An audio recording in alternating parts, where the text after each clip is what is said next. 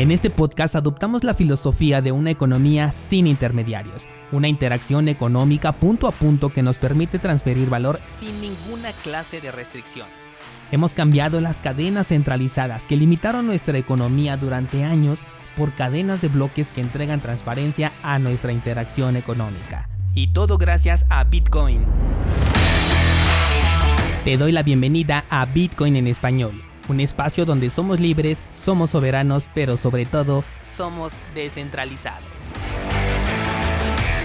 Bienvenidos descentralizados, hoy toca abrir el espacio a ustedes y sus preguntas para compartir este conocimiento con toda la comunidad. Recuerda que puedes acudir al grupo de Discord para compartir tus ideas y dudas al respecto con toda la comunidad que seguramente te va a apoyar. Sin más, vámonos directamente con sus preguntas del día de hoy y la primera dice, ¿qué piensas de las billeteras en papel?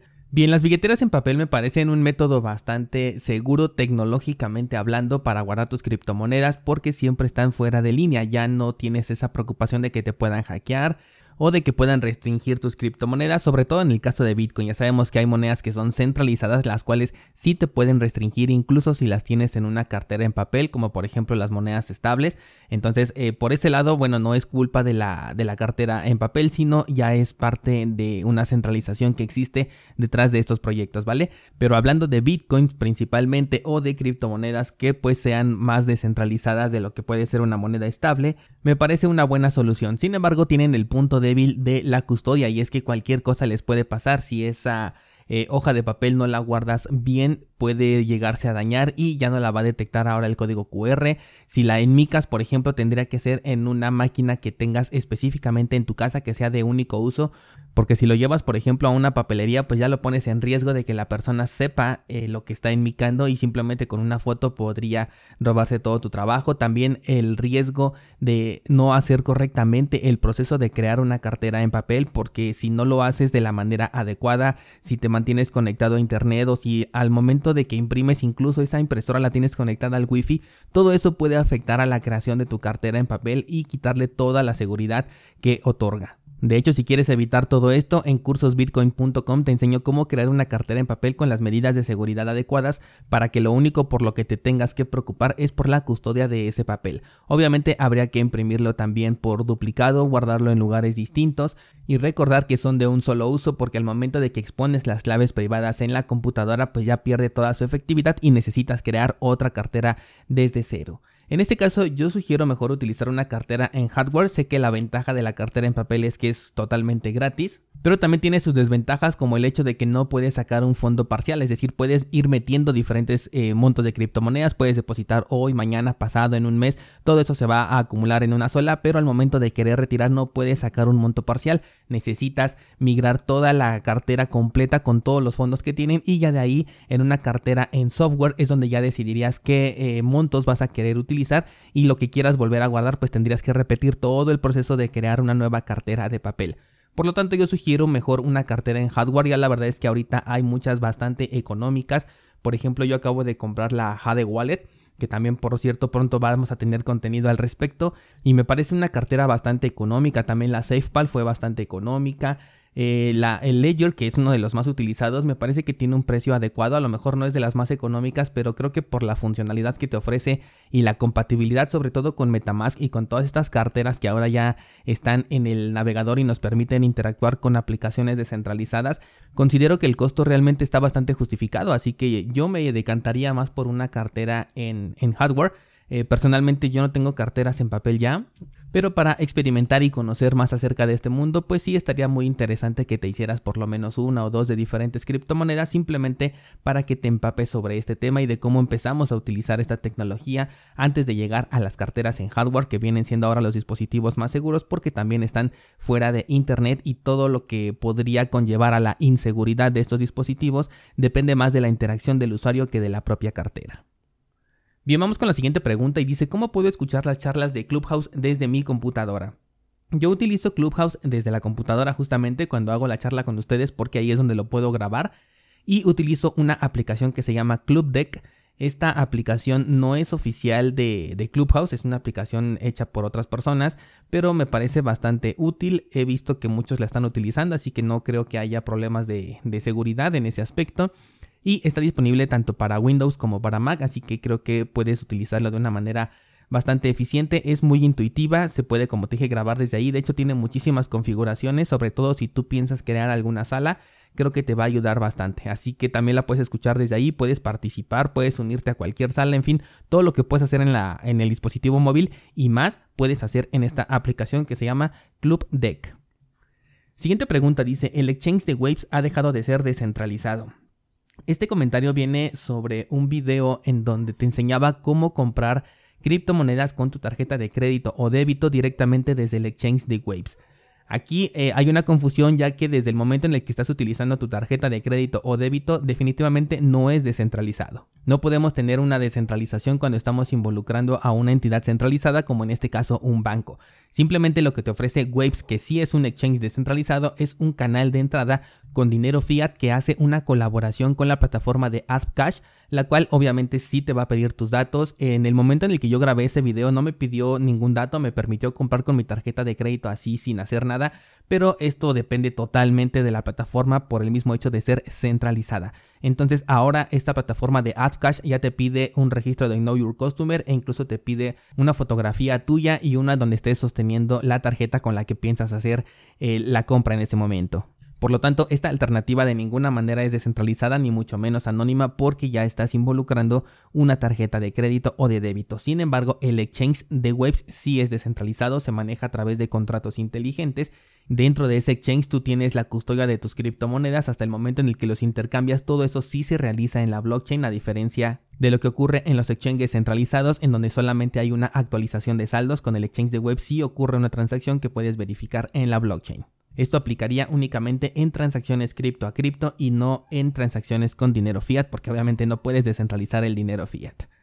Vamos con la siguiente pregunta y dice, bueno, esta no es una pregunta, es más un comentario, dice, DAI es descentralizado, no mientas. Bueno, creo que ya varios han escuchado que yo he sostenido que DAI no es descentralizado, sino que es automático, ¿no?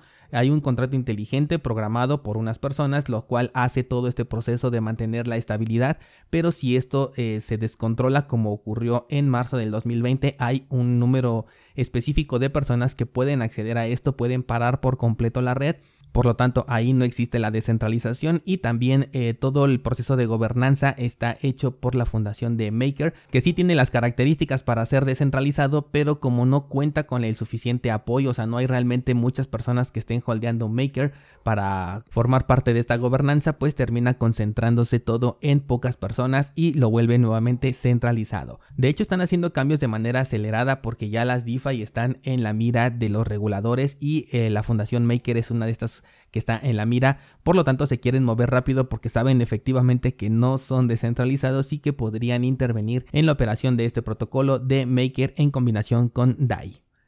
Siguiente pregunta dice, ¿cuál es la diferencia entre la paridad de las altcoins contra el dólar o contra Bitcoin? En realidad las paridades simplemente son comparaciones que tú puedes utilizar contra el activo que mejor te interesa y tú puedes comparar Bitcoin contra el oro, eh, Bitcoin contra el peso mexicano, contra el yuan, no lo sé, con la moneda que tú quieras. Y simplemente es una comparativa de cómo se está comportando un activo con respecto a otro. Y también sobre todo cuando tú quieres hacer un trading, por ejemplo, ¿no? Si a ti te interesa obtener ganancias en dólares, pues obviamente vas a ver la paridad contra el dólar de esa altcoin que tú estás eh, en la que tú estás invirtiendo y si tu eh, objetivo es conseguir más cantidad de satoshis, entonces te preocuparías más por la paridad que existe contra Bitcoin. Esto ya depende de cada persona, igual puede ser de manera informativa, ah, cómo se ha comportado por ejemplo el Bitcoin contra el SP500, ¿no? Simplemente para ver una comparativa de uno de los índices más importantes del sector tradicional contra eh, la criptomoneda más importante del sector cripto. Entonces, esto también podría ser de manera informativa nada más, pero todo es como para entregarte una, eh, un resultado hacia ti, un resultado completamente personal, ya sea que lo vayas a utilizar para realizar alguna operación o simplemente de manera informativa. Siguiente pregunta dice, he delegado mis ADA a 7 pool, si agrego más monedas puedo meterlas también al pool para que también me generen ganancias. Eh, la delegación se hace por cartera. En este caso, si tú delegaste, por ejemplo, 5 hadas a 7 pool y después quieres agregar nuevas monedas, como están dentro de la misma cartera, todo se va a delegar al mismo pool con el que ya estás trabajando. Como se hace por cartera, todo eh, fondo que deposites dentro de esa cartera se va a delegar de manera automática. También las recompensas que vas recibiendo se van autodelegando, con lo cual estás generando un interés compuesto. y todo se realiza de manera automática. El proceso de delegación solamente lo tienes que hacer una sola vez y en automático todo fondo que entre a esa cartera se va a autodelegar al pool que tú hayas elegido, que en este caso puedes considerar a 7 pool, que es el recurso oficial que tenemos en este canal de Bitcoin en español. Y en las notas del programa te dejo toda la información para que aprendas cómo delegar con nosotros.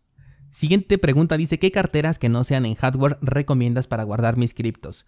Eh, primero te sugiero que veas el curso de carteras cripto para que sepas para qué son útiles cada una de las diferentes carteras. Ahí te hablo de las carteras en papel, de las de hardware, de las de software, de las que son eh, para celular, de las que son de Lightning Network, etc. Ahí te hablo de todos los diferentes tipos de carteras, para cuánto dinero sería recomendable más o menos cada una de esas carteras y cuál sería la función principal de tener dinero en cada una de ellas, ¿no? Porque no, no podemos decir que unas son buenas y otras son malas cuando cada una tiene una función distinta. Ahora, en términos generales, por ejemplo, si quisieras guardar Bitcoin, yo utilizaría la cartera de Moon o si no, utilizaría Samurai Wallet. Aquí te estoy hablando de dos carteras completamente distintas. Si eres un usuario novato, te sugeriría comenzar con Moon.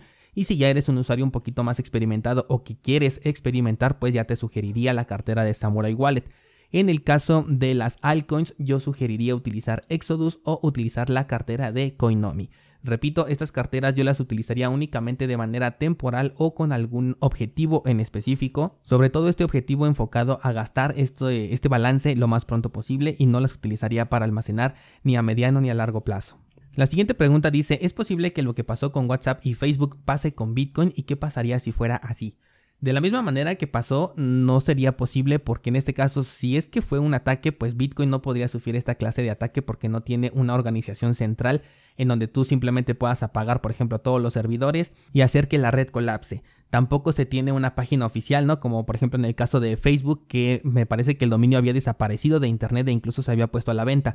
En este caso el dominio bitcoin.org es digamos que el dominio más popular, es el dominio más conocido, es el más confiable en términos de que desde ahí podemos descargar la documentación oficial y todos los, eh, los clientes, por ejemplo, para correr un nodo pero de ninguna manera se le puede considerar la página oficial, simplemente es una página hecha por personas que si sale de línea pues no pasa absolutamente nada porque Bitcoin es un protocolo. Para poder eh, hacer que la red de Bitcoin se detenga es necesario apagar todos los nodos y estos están distribuidos alrededor del mundo, por lo tanto prácticamente sería un apagón de Internet por completo.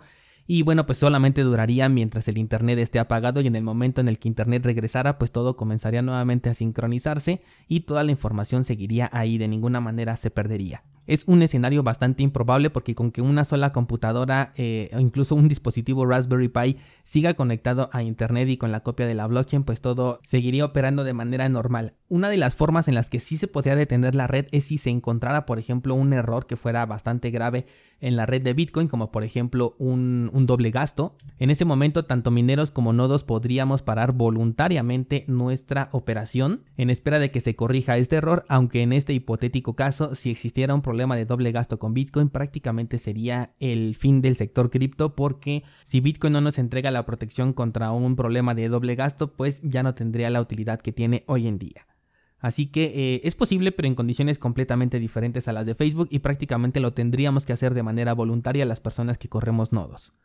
Vamos con una pregunta más que me parece súper interesante y me dice, ¿sigue siendo el mundo cripto el camino a la libertad? Una pregunta bastante interesante a la cual mi respuesta es que Bitcoin sí es el camino a la libertad, pero el mundo cripto no porque hemos visto que la mayoría de criptomonedas, y estamos hablando de un 98-99%, nace de manera centralizada con objetivos ya casi casi empresariales, eh, ya entregándole cierto número de monedas hacia los desarrolladores, hacia el equipo de inversionistas, hacia las personas que están detrás y todavía pues hacia cualquier otro que se quiera colar ahí simplemente con una firma también le entregan un poco de dinero, ¿no? Entonces ya no están haciendo de la misma manera en la que nació Bitcoin, de hecho no creo que se pueda repetir nuevamente este fenómeno en el que una moneda nazca de esta forma.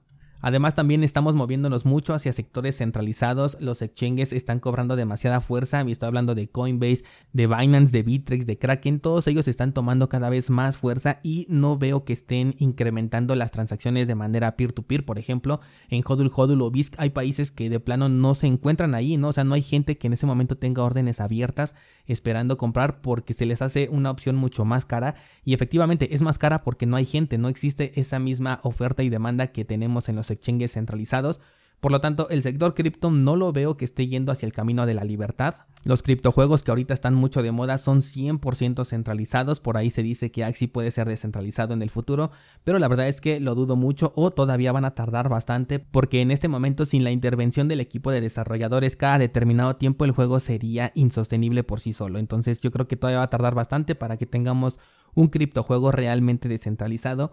Y por el otro lado, Bitcoin, aunque también lo podemos utilizar de manera eh, centralizada con los exchanges como Binance y todos estos que mencioné hace un momento, Bitcoin es la única criptomoneda que considero descentralizada desde su nacimiento hasta el día de hoy y que con evidencia podemos decir que realmente es resistencia a la censura, resistente a los ataques y verdaderamente descentralizada, por lo que mi respuesta a esta pregunta sigue siendo el mundo cripto el camino a la libertad, mi respuesta es no el mundo cripto, pero sí Bitcoin. Y bien, pues con esto terminamos nuestra sesión de preguntas y respuestas de este mes. Puedes hacerme llegar tu inquietud a través de cualquier canal. Me puedes escribir en YouTube, en Instagram, en el grupo de Discord, en donde sea que veas participación de Bitcoin en español. Ahí me puedes hacer tu pregunta. Gracias y mañana seguimos platicando.